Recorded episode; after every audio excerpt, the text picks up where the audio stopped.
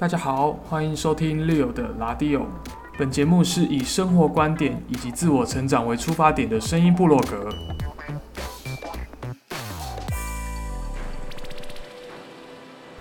嘿，大家好，嗯，距离上一次录 Podcast 已经是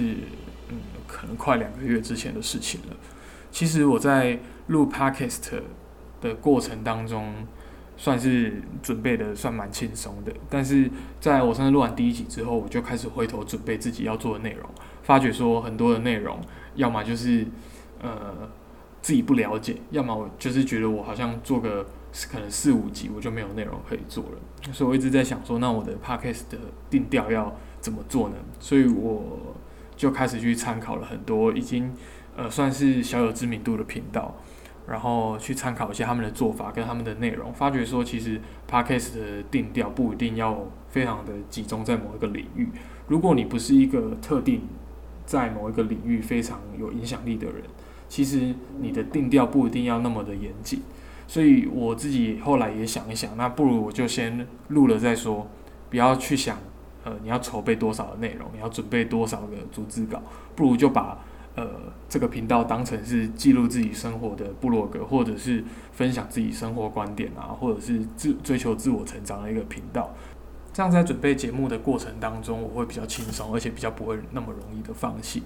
因为在过去这一个月，我是利用工作以外的时间在准备 p a d k a s 的内容，然后到后来我就变得跟之前写文章的习惯一样，就是我我在很多的呃部落格上，或者是写作平台上。都留了很多文章的草稿，都是那种半成品，然后都觉得说，哎，我有朝一日再回头来把它补齐好了。结果到后来就这样累积着累积着，草稿越来越多，但是发出去的文章却不多。呃，其实我在准备 podcast 的节目的时候，发觉也有这个现象，因为我一直在准备内容，所以就是有点像是在先写一个呃大纲，或者或者是写一些逐字稿。结果到后来，我这这些东西都准备了一半，我觉得自己。我会觉得我好像没有把内容准备好就拿出来给听众听，这样对听众好像不是很负责任的事情。不过到后来我跟我的朋友去请教这件事情的时候，他其实只是淡淡的跟我讲啊，反正你现在又没有听众，你也不太需要去在意这个。所以我后来就想，那不如就以一个做产品的概念，我先把一个，我先至少要有一些东西嘛，不管它品质是好或不好，我先试着做做看。然后有什么需要修的地方，我们后面再来慢慢修，就是以这样的概念。那我就想，不如就直接来录一集吧。今天我想要跟大家分享的是，我所观察到这一年来 Podcast 突然爆红的一些因素，还有我也会推荐一些我认为非常不错的频道给大家。其实我听 Podcast 大约已经有一年多的时间了，在今年以前，其实。台湾人还不是非常的认识 Podcast 的这种内容推播的媒介，大家都还是习惯以 YouTube 或者是一般部落格的方式去获得一些薪资以及资讯。但是他在这一年呢，其实在台湾已经有非常蓬勃的发展了。对我来说，目前它都还算是一个蓝海，也就是说，大家都还在尝试的阶段，并且去探索更多不同的可能性。让我我也是属于这样的一个跟风仔，就在这个时候开启了自己的节目，还花了大概两千块去买了麦克风。后来发觉，其实做 podcast 它的方式非常的简单，不一定要这么快的去充器材。目前大部分的人获得资讯的方式，都还是习惯以眼睛为主。也就是说，我可以从传统媒体或者是现代网络的一些平台去获得资讯，大部分都还是以眼睛为主。比如说像文字、像图片、像是影像的方式去了解到某一些领域的知识。那为什么 Podcast 会在今年这样突然窜出来呢？我觉得很大的原因还是在于我们对科技的习惯渐渐的有了一些改变。其实，在过去的十年。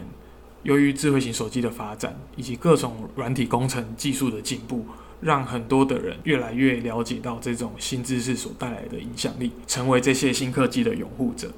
不要说是现在比较年轻的人，其实我们看到很多的老年人也渐渐的使用 Line，或者是使用一些呃社交媒体，让他们的老年生活变得更加的精彩。所以为什么我们常常会在 Line 的群组啊，看到很多的长辈发早安啊，发一些长辈图？其实很大的原因就是因为这个科技的发展，让大家在沟通之间越来越没有距离。但是我认为这种新时代的科技所带来的娱乐，其实发展到某一个程度，很容易会让人家陷入在一个无法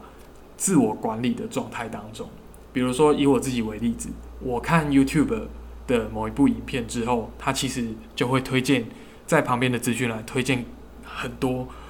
可能我有兴趣的影片。所以我看完第一部不够，我会看第二部、第三部。久而久之，其实我就会沉浸在这样的娱乐当中。我当然不是说这样的娱乐不好，只是刚好我们的大脑都是喜欢接受新东西的刺激，也因此，当这些演算法推荐我们喜欢的东西，而且是我们没看过的东西，我们很容易就会沉浸在这个娱乐当中。所以我觉得，很多时候面对这种科技，其实我们最需最需要的东西就是自律。也因为这样的原因，我觉得有很多的产品陆续问世，比如说像是电子书。当电子书这个产品出来的时候，其实我也是抱持着一个很大的疑问，因为我认为，既然你要看电子书，为什么你不要在平板上看，或者是你在智慧型手机上面看就可以了，而是你要发明了一个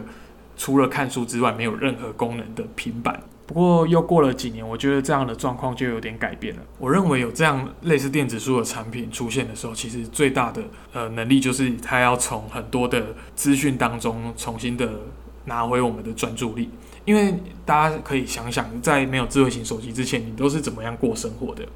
其实老实讲，要我现在回想，在还没有拿到我人生当中的第一支智慧型手机之前，我是怎么样过生活的，我自己也都不记得了。那你就可以发觉说，在这十年间，由于科技的进步，其实注意力变成是我们现代人非常重要的一个资源。因为你一天可能就是二十四个小时，扣掉睡觉的时间，你可能只剩下十几个小时。但是在这十几个小时的时间，其实你有非常多的呃部分是贡献给社交媒体，贡献给智慧型手机，或者是贡献在这些日新月异的科技当中。也因此，我们可能我们的时间管理上面就会。多出了非常多碎片化的时间，因此像电子书这种同时让你专注于单一服务当中，也能够带来便利性的产品以及服务就越来越多了。至于我认为，Podcast 为什么会在今年取得这么样蓬勃的发展，其实一部分也是因为这个原因。当我们的视觉注意力都被这些新科技以及社交媒体所占据的时候，其实。我们变得非常的不不容易专注，而且我们的注意力完全被这些不是很重要的事情所影响。因此，我觉得 Podcast 这种纯听觉的内容传播媒体，其实就是帮我们赢得注意力非常重要的一个工具。其实，在二零一四年的时候，就有出过一本书，叫做《大脑超载时代的思考学》，就是在讲。当我们的资讯越来越多，我们每天所接受到的薪资越来越多的时候，其实我们最重要的东西就是从这个当中赢回我们的注意力。其实，在书中他有提到，大脑分成两种模式，一种叫做白日梦模式，一种叫中央执行模式。其实，呃，这个模式对我们来说应该非常好理解。白日梦模式就是帮助你能够从事具有创造性的工作，或者是你平常当你的大脑没有很认真的在思考其他事情的时候，你就会无意间进入到白日梦模式。你的思考逻辑会变得比较跳跃一点，会变得比较没有那么清楚。那中央执行模式呢，就是有点类似我们平常在思考的时候，我们所切换到的模式，它能够协助你进行一些比较有逻辑，或者是帮助你进行一些。架构或者是分类等比较需要专注的工作上面，在前面我也有提到，因为我们现在我们的注意力其实非常的分散，而且我们的时间变得比较碎片，也因此我们就很常需要切来切去。我们一下在白日梦模式当中，但是你又要进又要回到中央执行模式，你其实就很容易在这个切换当中变得有点无法专注。所以它其实。因为这个作者他是脑神经科学的，他他里面有提到说，其实这样的转换很容易会让我们没办法做好任何的事情。我们在应该发挥创意的时候没办法发挥，我们在需要有逻辑思考的能力的时候，我们也无法发挥。这本书虽然是二零一四年出版的，但是我觉得时至今日对我们来说，都还是非常有用而且非常实用的一本书。那我在接触到这本书的时候，大概是就是在去年的时候。那我也在差不多看完这本书的时候，接触到了 Podcast。我觉得 Podcast 对我来说，的确就是帮助我赢回注意力的非常重要的一个内容提供媒介上面。我不太需要花很多的时间去看一些没有用的文章，或者是去接触一些可能会浪费我时间的影音频道。我可以花更多的时间专注的在听觉上面。所以，当今年 Podcast 的蓬勃发展之后，你就可以发现到说，不是只有知识型的节目，今年也越来越多就是讲笑话的啊、喜剧的节目啊，或者是比较综艺类的节目，或者是比较呃轻松定调的节目。我觉得这个对我们来说也都是非常好的帮助，因为你可以更专心的去听人家讲。所以，包括可能有些人讲的笑话，因为你更专注听的缘故，说不定你也会觉得好像真的蛮好笑的。那以下是一些我看到的统计数据，就是有关美国 Podcast 的一些数据。嗯，其实呃有一个美国一个机构叫 Edison Research，它是负责做一些 Podcast 的研究报告，或者是一些不一样的产业的报告。其实我在看这个原文的时候，就发觉到说，其实在国外 Podcast 已经是非常受欢迎的一个内容资讯媒体，所以。呃，我看了一下数数据，目前在全美国十二岁以上每个月固定收听 Podcast 的人已经占了百分之三十七了，全国的百分之三十七，大概是一点零四亿个人左右，而且这个还持续的在成长，所以我们可以看到说，近年来 Podcast 的平台啊，或者是音乐串流技术的成长，呃，也让 Podcast 能够雨露均沾，让。呃，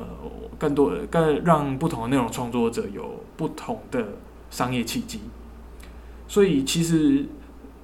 这个产业对我们来说可能相对比较新，可是在国外已经算行之有年了。其实除了美国之外，我觉我记得中国那边也有非常多的 podcast，所以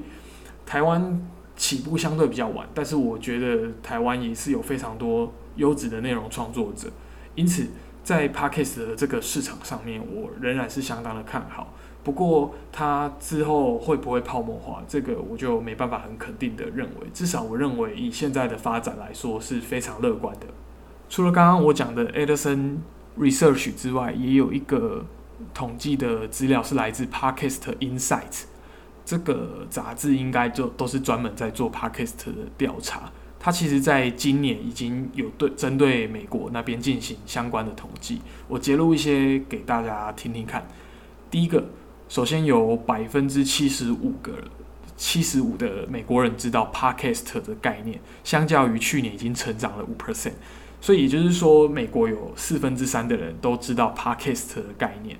那也有百分，其中也有百分之五十五的人听过至少一个。至少有听过一个 podcast，也就是全美国大概有一点五五亿的人至少有听过一次的 podcast。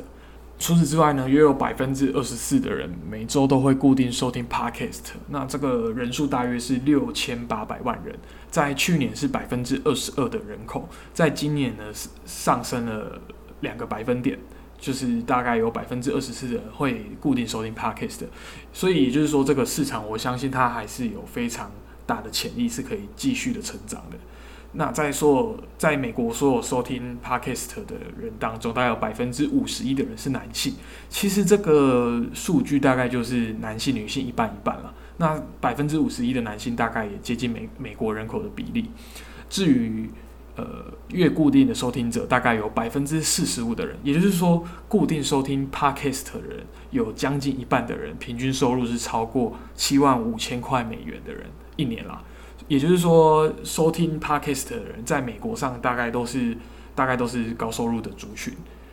对，那除此之外呢，在美国的收听的听众当中，有百分之二十七的人有完整的大学学历。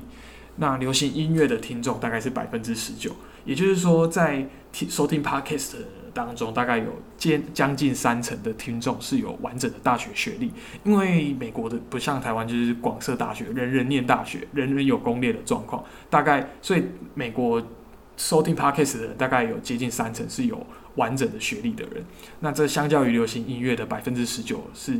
有将近有大概八 percent 的差别。也就是说，收听 podcast 的人大部分都是高收入而且高学历、完整学历的族群。对，那在每个月收听 podcast 的听众年龄分布，大约就是十四、十二岁到三十四岁，大概每个月有百分之四十八的人固定收听 podcast。在三十五岁到五十四岁的人当中，大概有百分之三十二的人固定收听 podcast。至于在五十五岁以上呢，就就只剩下百分之二十了。也就是说，收听 podcast 的听众年龄大约都是在十二到三十四岁，也就是青壮年的时期。那这个相较于全全美国平均的年龄呢，是有落差的。因为全美国平均的年龄大部分都是落在可能中壮年以上。但是在收听 podcast 的族群大概都是青青少年或者是青壮年，也就是说，收听 podcast 的人他会有一下，就是大部分啊，这是统计上会有差不多的比例是在高收入族群，然后或者是高知识分子，以及相较于平均年龄当中比较年轻的族群，所以我们可以知道说在。我我认为 Podcast 它在这几年会持续成长，原因就是因为它固定收听的年龄都是比较年轻的人，所以当他们有这个固定的收听习惯的话，在以后的几年，我相信 Podcast 的都是会持续成长的一个市场。我们把镜头转回台湾，其实大家都知道，台湾的 Podcast，呃，大概在今年年初的时候才开始有了非常大的成长。不过，因为现在目前 p a r k e s 不要讲台湾，其实在国外也没有一个独大的平台来做这件事情，因此我觉得要做 p a r k e s 的统计，相对呃 YouTube 等串流平台来说，其实相对困难。因为像你看哦，YouTube 这种已经算是有点在市场上占有非常大分量的平台，它其实也累积了非常多年的数据。因此，他要做一些平台上的数据统计是非常容易的。再加上他们也是有分润给不同的创作者，因此你要做一些呃广告广告的露出啊，或者是做一些盈利的模式，相对上来说都比较简单。而且在统计数据上来看的话，你也比较容易去呃得到一些合理的报酬。但是 p a r k e s 因为目前还没有到有一个非常独大的平台来做这件事情，大家就一起加油吧！我们一起把这个市场努力而且认真的搞大。那回到我们今天的主题，其实，在前面我已经谈了为什么我要进入到 Podcast 里面。那第二个我也谈了呃一些 Podcast 目前在市场上有的报告、有的统计以及趋势。再再呢，我想要跟大家分享一些我认为很不错的创作者。那希望大家如果今天听了我的频道之后，也可以去支持这些创作者。不过我这样讲好像自大了一点，因为毕竟我是一个没有听众的人。但是这些我所推荐的这些频道呢，我就是听众之一，然后他们也有非常多的粉丝以及听众了。所以，呃，我来推荐他们好像不太对。那不如就改说这个是我平常工作喜欢听的频道。事实上，我觉得在工作的时候，你听这些频道是。非常重要的一件事情，因为你在工作当中，你如果有一些声音来陪伴你，即使你没有呃完完完全全的把这些内容听进去，但是我觉得对我来说，它可以帮助我提升在工作上面的专注度。好，首先呢，我想要推荐的是我平常在工作一早，我进入到公司，然后打开电脑，第然后准备今天的工作的时候，我喜欢听的频道。我要推荐的第一个频道是转角国际。其实从转角国际的 logo，你就可以发现它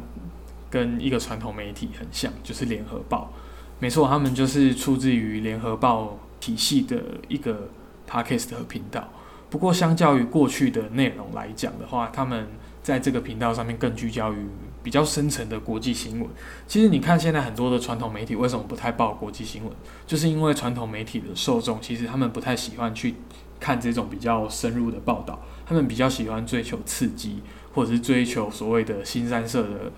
呃新闻内容，也因此你在传统媒体上面，你其实很难看得到类似这种比较深入的报道。所以我觉得，当呃过去的传统媒体他们愿意将他们过去在传统媒体上面制作新闻的经验，来做更深层的国际时事报道，我是非常的肯定，而且我也非常愿意去收听，所以我非常推荐转角国际这一个频道给大家。那在洗脑之后，其实我就会去听长度比较长的 Pockets 的频道。以下呢，就是我蛮喜欢去听的一些频道，比如说像是科技导读啊，科技导读这种这么。这么热门的 podcast，好像来推荐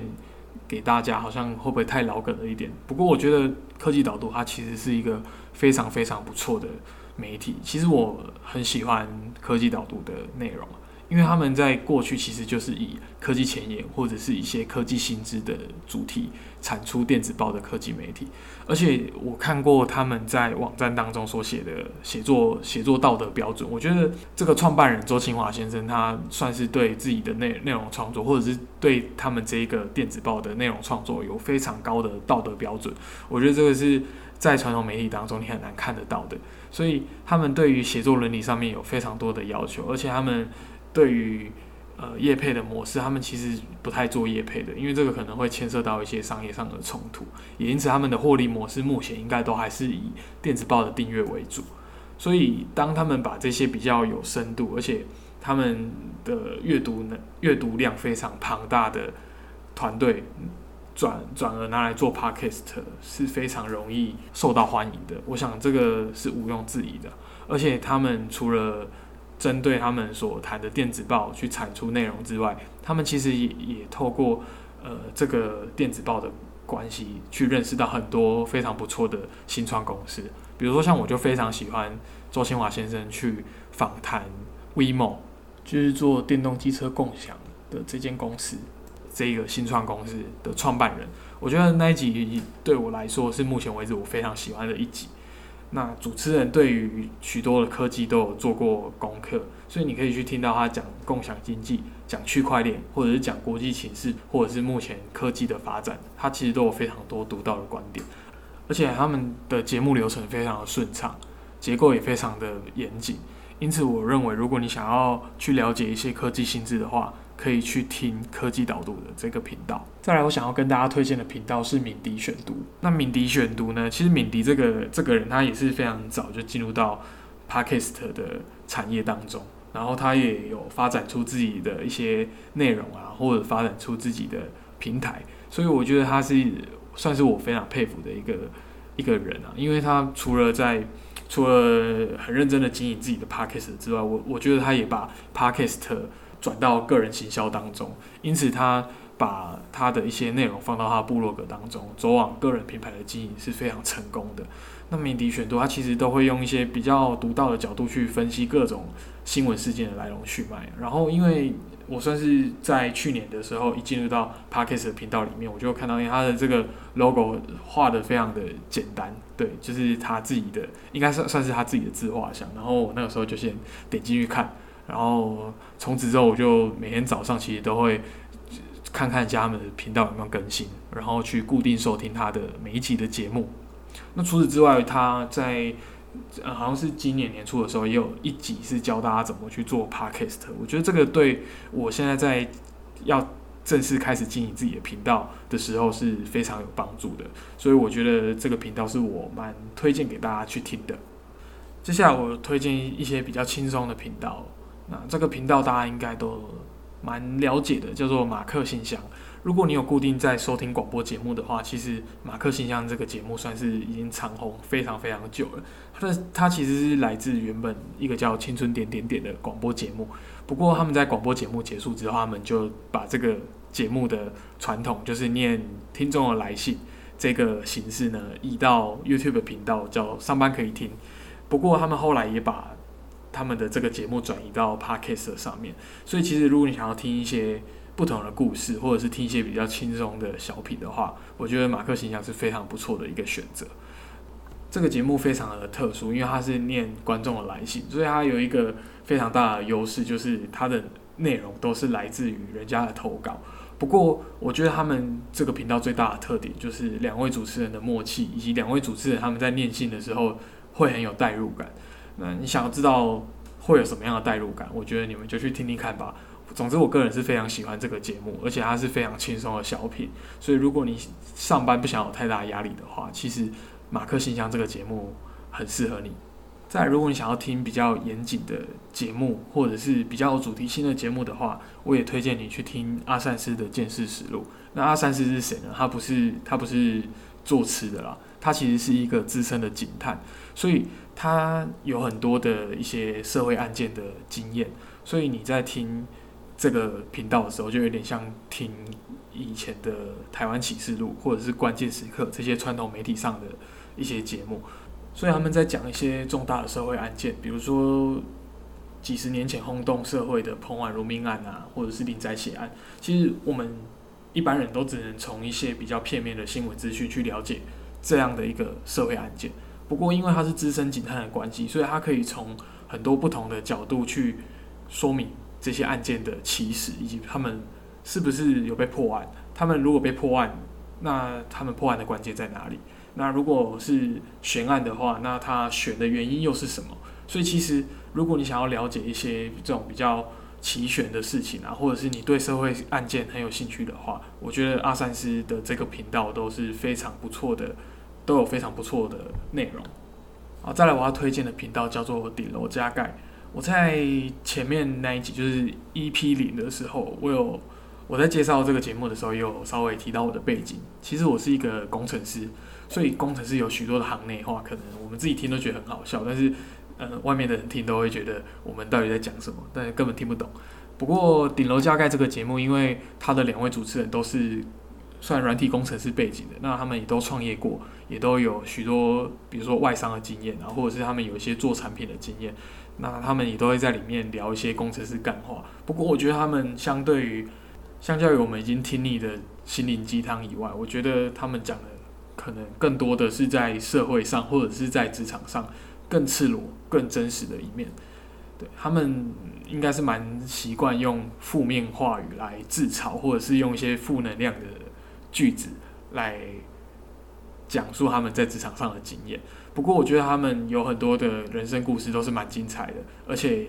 他们我记得没错，他们应该也都是非本科系的人转成软体工程师的，所以我觉得对于很多人可能呃觉得软体工程师是一个收入比较高、起薪比较高的行业，而你想要一头栽进去的话，你可以去听这个频道，去了解到说非非本科系的人进入到这个行业当中，他会有什么样的困难，或者是他可能不是你想象中的这么美好。我觉得这个频道都给你一个非常不错的参考以及选择。好，这集录到这边，我觉得时间差不多，因为我中间讲错很多话，所以都卡掉重录。